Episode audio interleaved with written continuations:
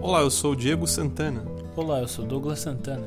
E este é o Histórias Incríveis, um podcast onde contamos, comentamos e discutimos histórias da ficção ou da vida real que nos sirvam de exemplo ou inspiração. Temos como base para esse podcast um tema da narrativa chamado plot twist, que é uma mudança radical na direção esperada ou prevista da narrativa.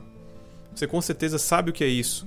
Quando uma história ela parece tomar um, um, um rumo, um caminho, algo acontece, algo surpreendente acontece e nós temos um novo desafio para esses personagens, seja no livro, no filme, numa série ou, como o nosso tema de hoje, um game. E este game será Life is Strange 2. Muito bem, e antes de comentarmos e discutirmos nossas opiniões, vamos fazer um rápido reveal. Gostou, né? Do que é o game. Vamos lá, Douglas, explica pra gente mais ou menos como é o game, qual é a história do game e como ele funciona.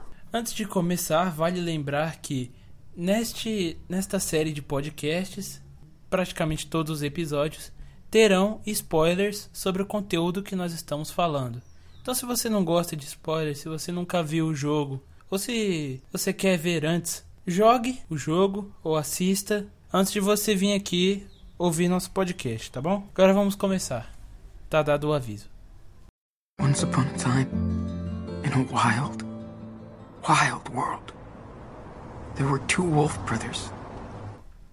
Life is Strange 2, um jogo separado em 5 episódios, conta a história de Sean e Daniel Dias, um garoto de 16 anos e um de 8, dois irmãos que vivem apenas com seu pai em Seattle. Um dia, um acontecimento terrível acontece. Por causa de uma briga entre Sean e outro adolescente, seu pai é morto por um policial. Seu irmão grita e uma explosão telecinética acontece.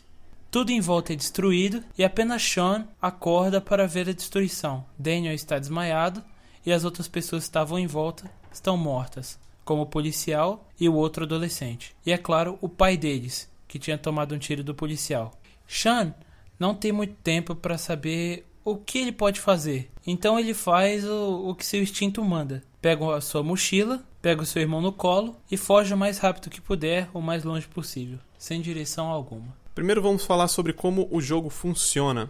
Ele não é um game onde você controla o personagem mundo afora e faz todas as ações e tem um diálogo apenas, o que a gente chama de cutscene. Você assiste e é isso aí. Não, ele é um game de escolhas ou melhor, em que as suas escolhas importam. Esse é um conceito muito interessante. O que você acha? Eu acho uma ideia boa. Eu gosto do jeito em que você molda a sua própria história em um jogo e vê as consequências que acontecem nele. Se há consequências boas ou ruins, você sabe que foi por sua causa. Se for uma escolha ruim, você fala: "Nossa, foi culpa minha, é tudo culpa minha". Muito bem, essas escolhas, elas são feitas na, no momento dos diálogos e na exploração do cenário, né? Então nós vamos abordar aqui três pontos do game, que é o plot, a história, character, os personagens, e o lore, que é o mundo ao redor do personagem, né? Começando com o plot, a história. Eu acho que esse é o game que mais possui plot twists que eu já vi. O plot twist é aquela reviravolta na história, né? Você tem um curso na história seguindo de determinada maneira, acontece um evento que muda a direção do, da história. Esse é um plot twist. Só que esse game, ele possui diversos plot twists. Não é, Douglas? Qual foi o que mais chamou a sua atenção? O que você achou mais interessante ali? Foi o aparecimento da mãe deles no quarto episódio. A gente vai comentar mais sobre isso depois. A mãe deles aparece repentinamente. Do nada ela tá ali, ela spawna, sabe? Ela brota. Pra mim, o, o plot twist mais impactante foi o final. Eu não esperava ter aquele final. Eu, sabe, eu sei que no, no jogo tem quatro, cinco finais diferentes, né? Cinco. E o que eu acompanhei, ele foi bem chocante.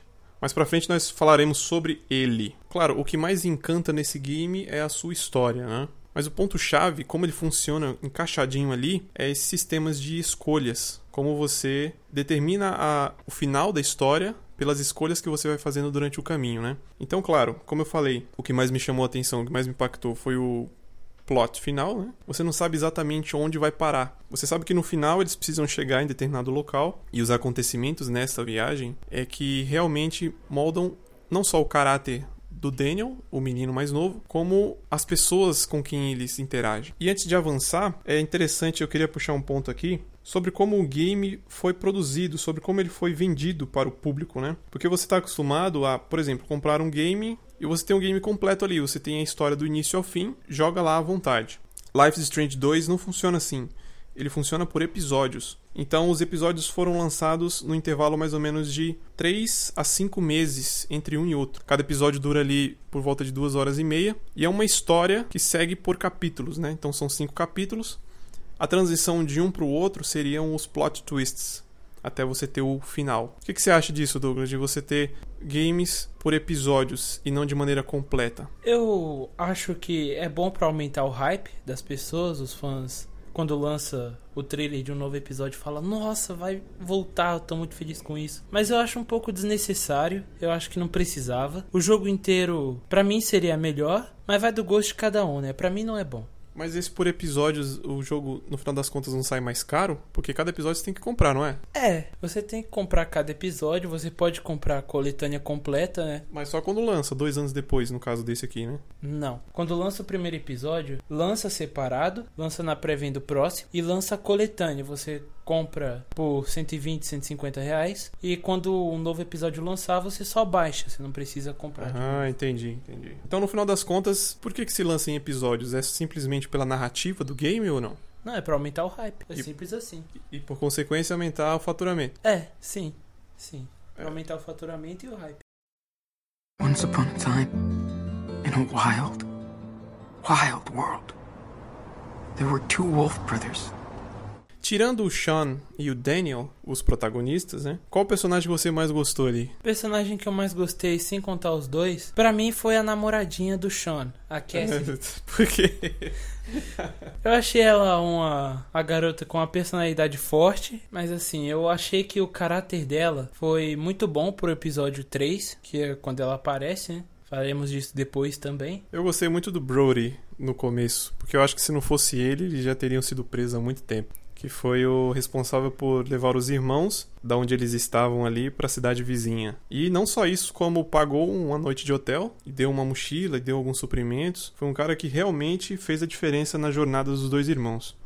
Mas agora adentrando nos personagens principais, começando pelo Daniel, o mais novo. O que você tem a dizer sobre ele? O molequinho no início ele é um pouco chato, ele é um pouco mimado também, mas com o tempo, com o caráter que você vai desenvolvendo nele, controlando o Sean, porque as escolhas definitivas que você faz em cada episódio moldam o caráter dele pro final do jogo. Tornando assim o Daniel uma pessoa adulta boa ou não, não é? É, tornando assim um garoto mau que mata qualquer um. É um criminoso, né? É, um criminoso. E se você dá outra personalidade para ele, as escolhas certas, ele vai ser um garoto bom, um garoto que esconde o poder. Ele só usa, em último caso, para o heroísmo, mas até o fim ele esconde e segue os princípios que você deixou para ele no jogo. Muito bem.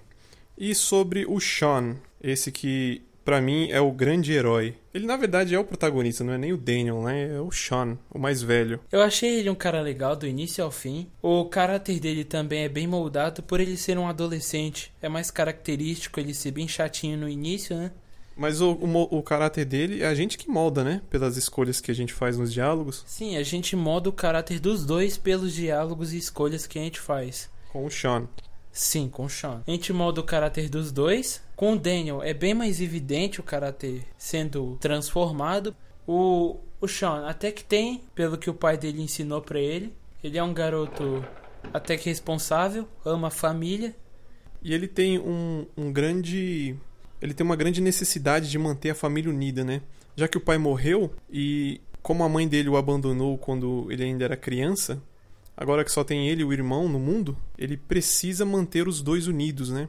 Então a, a, a ideia de família é muito presente no comportamento do Sean para com o Daniel. Mas fala um pouquinho rapidinho sobre esse abandono da mãe. Por que aconteceu e quais as consequências disso? Bom, até o episódio 3 e até a metade do 4, não é bem explicado o que aconteceu, não é explicado quem ela é e não fala por que, que ela foi embora, por quais razões. Só fala que ela foi embora algumas semanas depois do Daniel nascer, então o Daniel tinha uma ou duas semanas de vida e o Sean tinha oito anos. Isso foi um baque bem pesado pra ele, né? Sendo ele uma criança. Causou muita confusão na cabeça do menino, né? É, pro Daniel não teve uma, uma figura materna, teve duas figuras paternas, que foi principalmente a do pai e do Sean sendo um personagem mais duro com ele, né? Porque às vezes mostra que o, o Sean, quando ele ficava em casa, ele era bem distante do Daniel. O Daniel ali no mundinho infantil, enquanto o Sean era adolescente, queria saber de festas, as namoradinhas. Normal, isso é normal, cara. Adolescente é assim mesmo. É, eu sei. E o jogo vai mostrando que eles vão se unindo. Claro, eles têm que se unir, só tem eles dois, né? Mostra o Sean querendo se aproximar mais do Daniel. O Daniel não entendendo o porquê no início, mas depois que ele descobre que o, o pai deles morreu, ele vai compreendendo melhor e a busca da felicidade deles é, vai ficando cada vez melhor com as nossas escolhas. A amizade deles, a irmandade deles é incrível. Mas só pra gente não perder o fio da meada aqui, ainda falando sobre a mãe dele, trazendo pra vida real, o que, o que você pensaria? É impossível você não julgar logo no começo, né? Você tem uma família, né? Um, um pai, uma mãe, um menino de 8 e um recém-nascido. E na situação, a mãe foge, abandona os dois irmãos e o marido. Não há nenhum caso de infidelidade, nenhum caso de briga, nenhum caso de violência doméstica, nada disso. Vai embora, não deixa nenhuma carta, não deixa nenhum escrito, não deixa nada. O que me levou a entender que ela teria o poder, ela seria a pessoa com o poder que passou pro Daniel, que no game não é explicado, né, por que, que o Daniel tem esse poder. Ela seria a nossa paveta, né? Ela seria o sangue ancestral. Ela seria o sangue ancestral, exatamente. Só que não, eu realmente acreditei nisso. Eu até perguntei pro, pra você, e aí? Ela tem poder? E você falou sim, ela, vai- ela tem o poder e vai mostrar depois. E eu realmente fiquei na expectativa, pô, quando que ela vai usar o poder aí pra sair dessa situação? Ah, e não, não aconteceu. Então, desculpa, ela não tem poderes. Mas foi o que eu pensei no começo. Foi, uara, por que, que ela sumiu assim? Por que, que ela desapareceu? Ela se isolou pra não virar uma vilã ou não usar os poderes o tempo todo, não ser caçada pelo, pelo Área 51, essas coisas. É, mas nada disso. É, Mais pra frente, no, no último episódio, tem a discussão, né? O, o Sean conversa com a, com a, com a mãe, elas, eles se encontram. Ela explica o porquê dela ter saído. Isso não muda o fato dela ter deixado duas crianças e um pai solteiro numa cidade e ter ido pro outro lado do país sem motivo algum, né? Isso não, não dá fato pra ela ter deixado a família, mas tem uma explicação.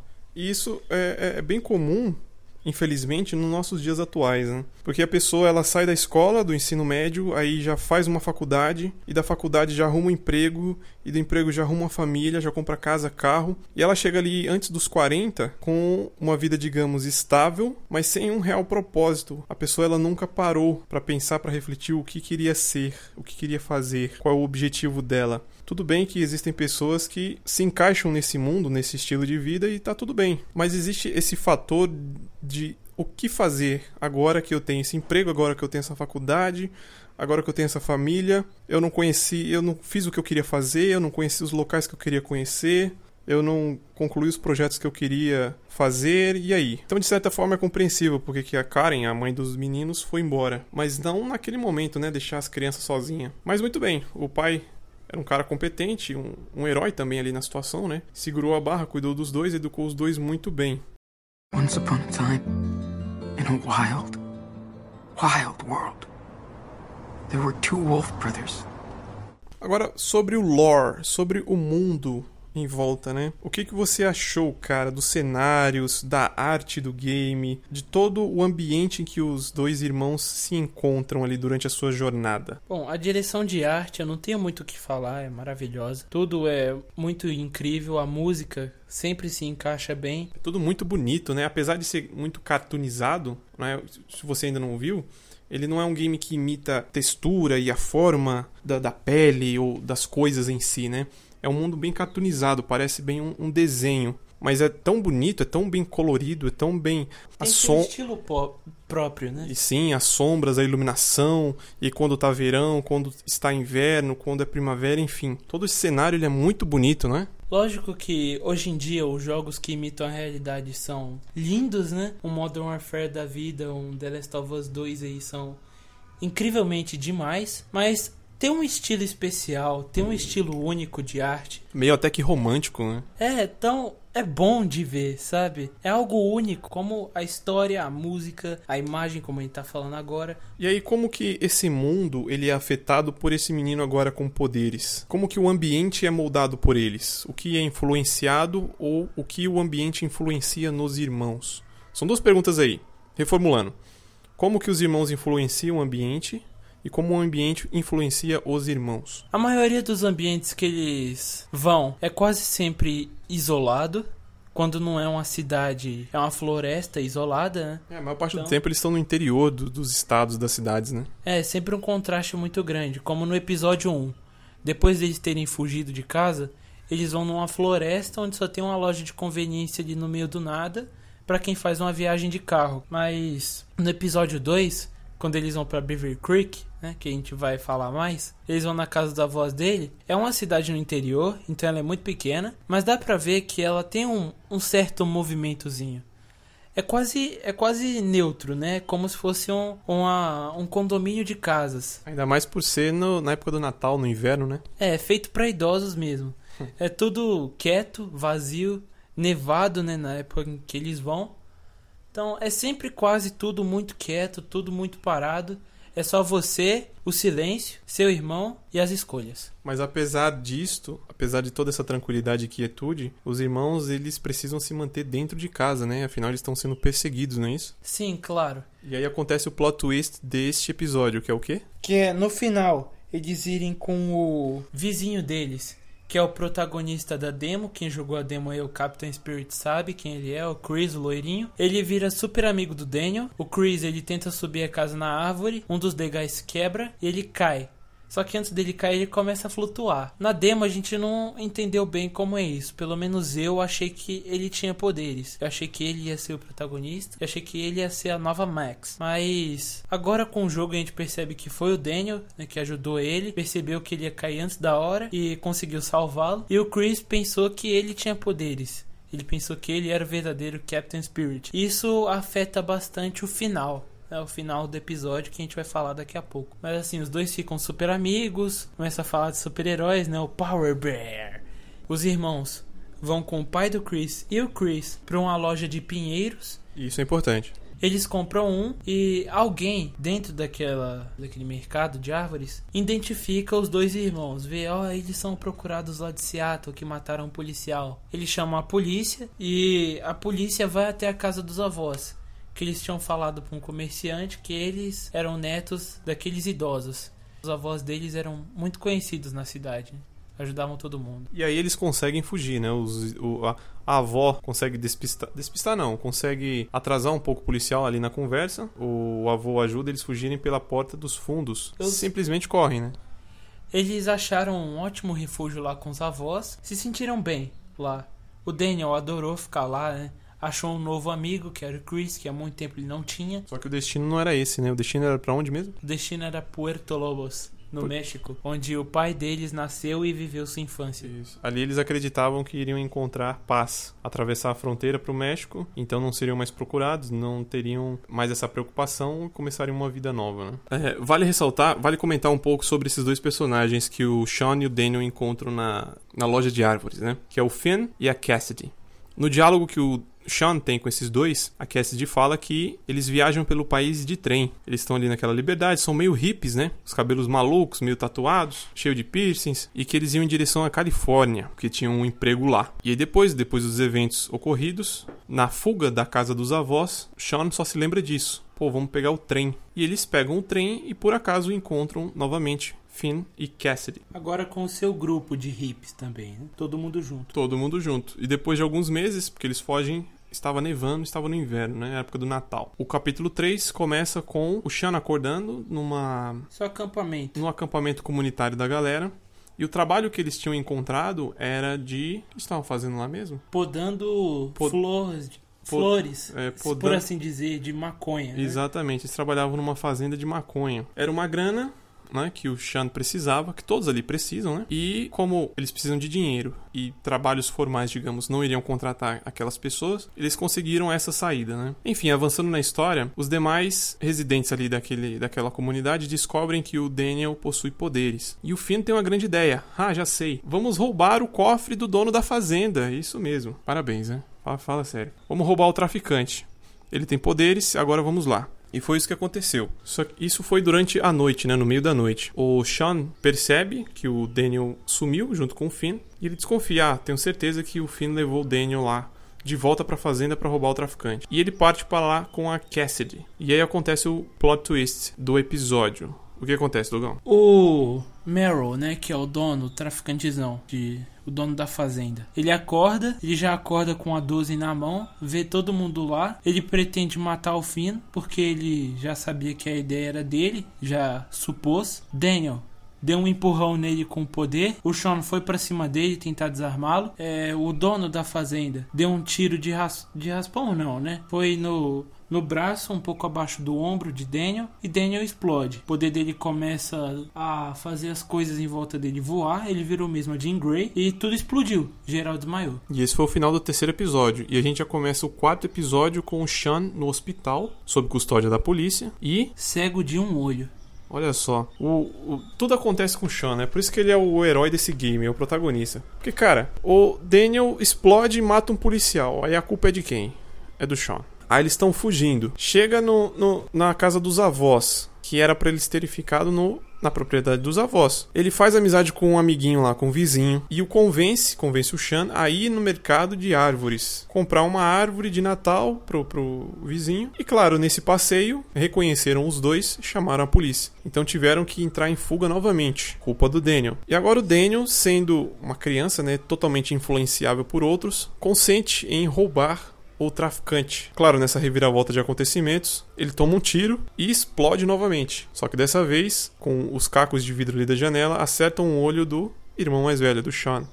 E agora ele está cego de um olho e preso. Beleza, Daniel. Muito obrigado. E aí o que, que o Sean faz? Ele resolve fugir depois que o enfermeiro dele, chamado Joey, que virou um grande amigo dele, né? Não queria que ele fosse preso nem nada do tipo. Ele levou uma toalha pra para Sean se secar. Dentro da toalha tinha o antigo caderno de desenhos do Sean. Ele usava esse caderno que nem o, o diário do Nathan Drake. Ele escrevia sobre as aventuras e desenhava, exatamente como o Nathan Drake de Uncharted. E o Arthur Morgan. É, exatamente como o Arthur Morgan também de Red Dead Redemption 2.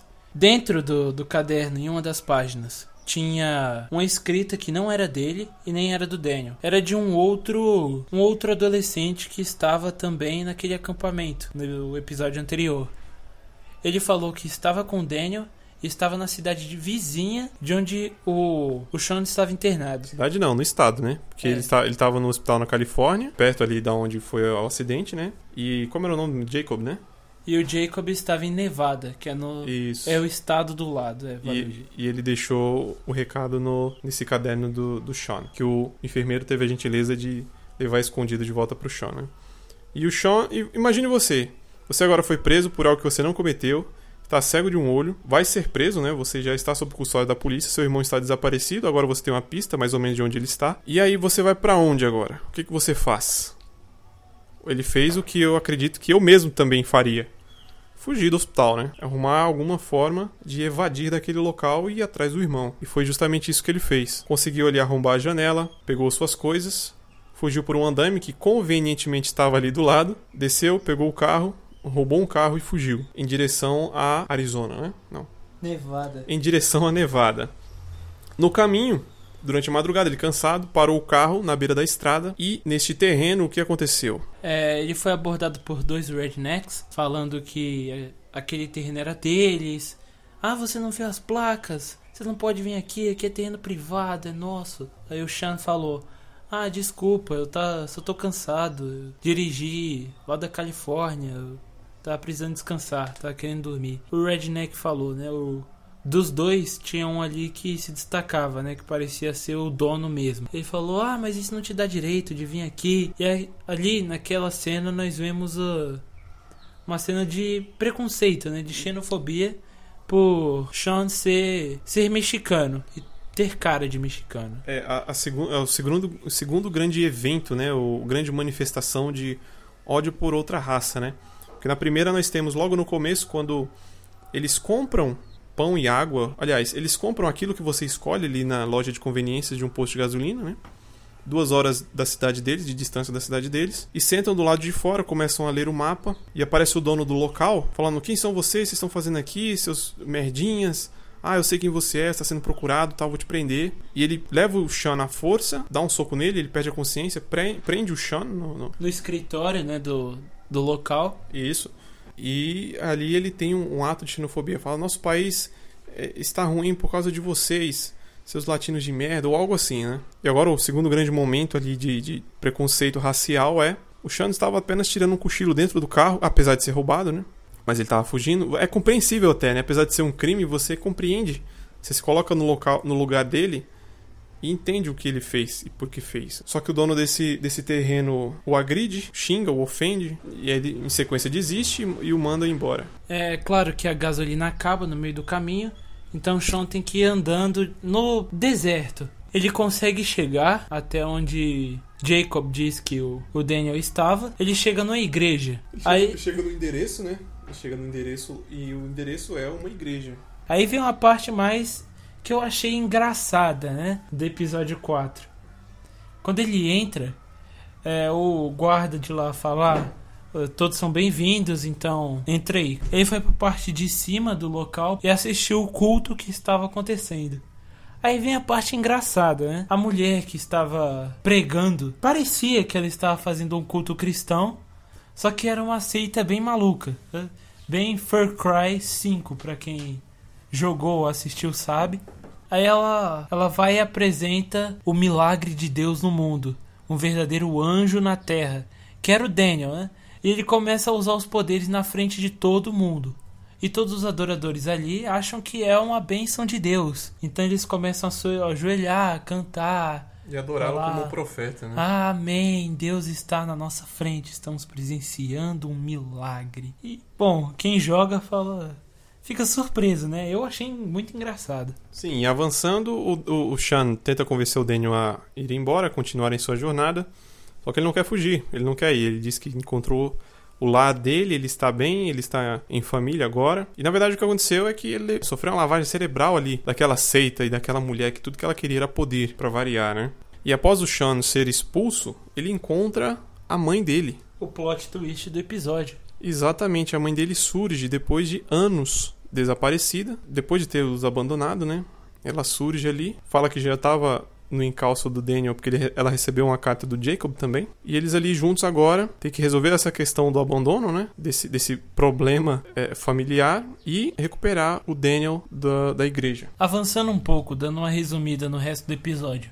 Eles conseguem, com a ajuda do Jacob, porque o Jacob conhece o local, eles conseguem, levam o Daniel de volta, voltam o cérebro do Daniel no lugar e eles conseguem fugir ele está com fogo na igreja e vão embora. A profeta, assim, entre aspas, só fica ali ao relento olhando a brasa queimar a sua igreja. Né? Então, Diego, o que, que você achou desse final, dessa parte em que o Sean ele fica sendo espancado e levantando várias vezes só para influenciar o próprio irmãozinho? Eu achei muito emocionante, cara. Ali você vê o amor do irmão pelo outro, né? E o quão disposto está o Sean para recuperar o seu irmão daquela seita, né? Ele já tá sem um olho, magro, franzino, depois de uma viagem longa de um estado ao outro, depois de ter apanhado muito lá do, dos rednecks. E agora o que acontece? A cena é a seguinte: você tem o Daniel do lado da, da profeta, você tem um segurança do local e você tem a mãe e o Sean do outro lado. Toda vez que o Sean tenta se aproximar e abraçar o Daniel, a pegar o Daniel, o segurança vai e soca-o, bate. E ele ignora. Ele simplesmente levanta e continua clamando pelo irmão e apanhando na sequência. É uma, é uma, é uma sequência de, de, de, de socos e chutes, mas é, é, é, bem dramático e é bem forte, né? Te pega mesmo pelo coração e você fica apreensivo. Pelo que vai acontecer, né? Pelas próximas sequências da, da cena. Se o Daniel vai aceitar ou não, se ele vai continuar lá e tudo que o Sean fez foi em vão, ou se eles vão embora, né? E aí, claro, no, na, na, nessa briga, nesse, nesse empurra-empurra, uma vela cai, encosta na, na, numa cortina, a cortina pega fogo e se espalha pelo prédio todo. Né? O prédio feito de madeira é facilmente inflamável. E, enfim, você tem, logo no finalzinho, a opção de ou atirar na mulher, né? Ou pedir pro irmão empurrá-la, não é isso? Sim, essa é uma, uma parte de uma escolha definitiva, né? Essas escolhas definitivas que eu digo é quando tudo muda, né? Não fica só ali as escolhas e tudo parado. São as grandes escolhas morais, né? Você determina como vai ser a vida deles por aquelas escolhas, né? Fazer isso ou não fazer aquilo. É, e são mais essas escolhas que moldam o caráter do Daniel, né? Essas escolhas que você faz que moldam o caráter da criança. E determinam o final do game, né?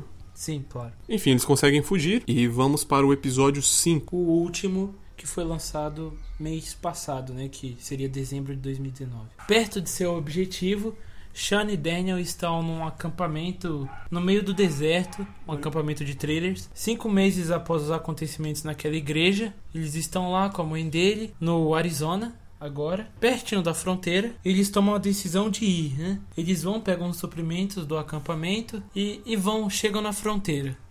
Quando eles chegam na fronteira, vem outro plot twist que aí fala pra nós. É, quando eles se despedem da, de todos os moradores ali da, daquele acampamento, a, eles pegam um carro, a mãe dá um carro para eles e eles vão em direção à fronteira. Quando finalmente chegam na fronteira, vem aquele muro enorme. O Sean pede pro Daniel derrubar uma parte do muro para eles poderem passar, né?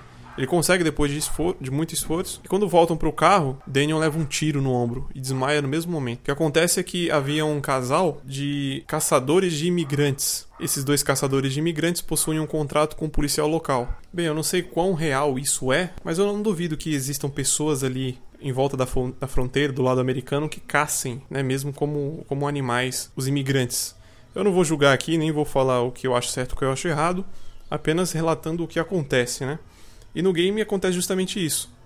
A mulher com uma espingarda acerta o Daniel e ele perde a consciência. Eles chamam a polícia e a polícia os leva para a delegacia. Uma vez na delegacia, tem algum diálogo ali entre o Sean e os, e os demais presos ali. O Sean é levado para uma sala de interrogatório quando o Daniel vem ao resgate. Agora parecendo mesmo um super-herói, né? Ele vem derrubando tudo, abrindo portas, resgata o Sean e ali nessa fuga você tem algumas escolhas morais que determinam o caráter do Daniel. Que é primeiro, se ele. Se ele liberta o casal de mexicanos ou deixa eles lá. E se ele se vinga do casal de, de caçadores de imigrantes ou liberta eles também. E na sequência você tem alguns policiais que tentam barrar o caminho deles.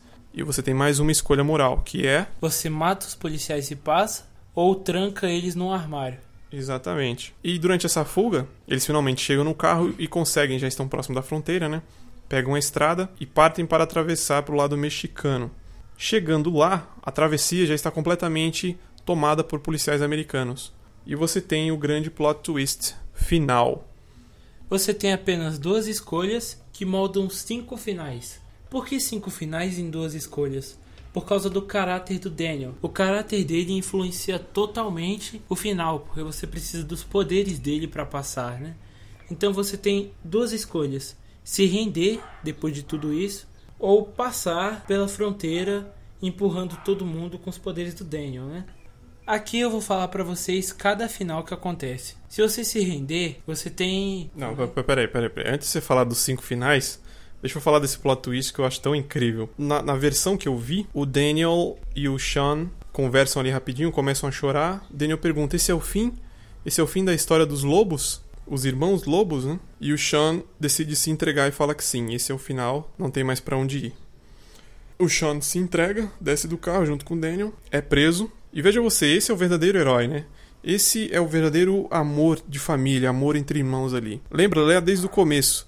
Ele é procurado pela polícia por ter, entre aspas, matado um policial, né? Depois de ter fugido da loja de conveniências e ter roubado a loja de conveniências. Depois de ter fugido do hospital, de ter roubado um carro. Tocar fogo nessa, igre... nessa seita, na igreja da seita lá em Nevada. Depois de ter explodido numa. Depois de ter explodido, praticamente explodido uma delegacia inteira. E uma, fa... e uma farmácia, não. Uma fazenda de maconha, ter explodido tudo lá. Você tem todas essas ações e todas as consequências caíram nas costas do Sean.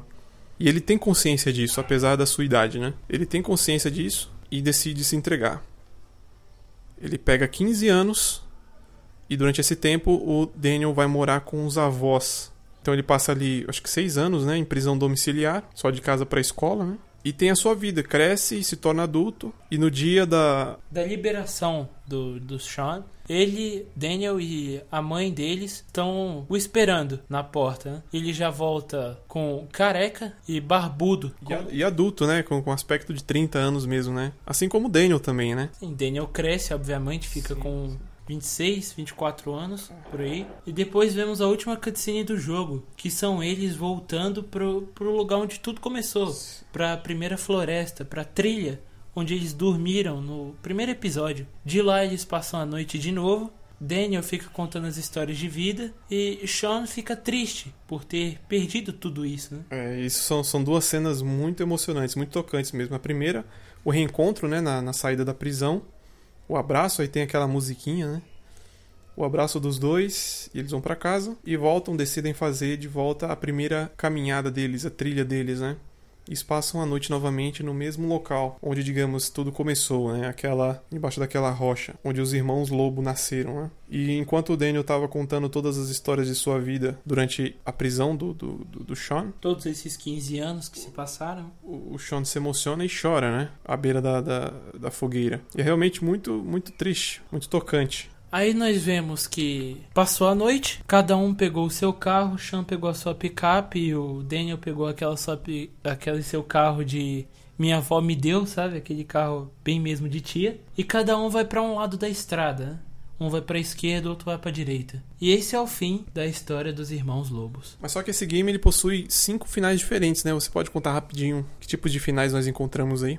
Ou melhor, antes de, ao invés de contar os cinco, quais são as principais consequências possíveis aí nesses finais? Acho que são três, não é? As consequências mais fortes são três. A primeira é que o Sean morre por culpa do Daniel novamente. né? Eles tentam passar a fronteira e Sean acaba que toma um tiro na garganta. E Daniel passa a viver sozinho no México dentro de uma gangue. O segundo final é que os dois passam a fronteira e começam a viver como mecânicos no México. E o terceiro final é esse que meu irmão listou pra vocês, que é quando Sean é preso e eles se reencontram após 15 anos. Né? Once upon a time, in a wild, wild world, there were two wolf brothers.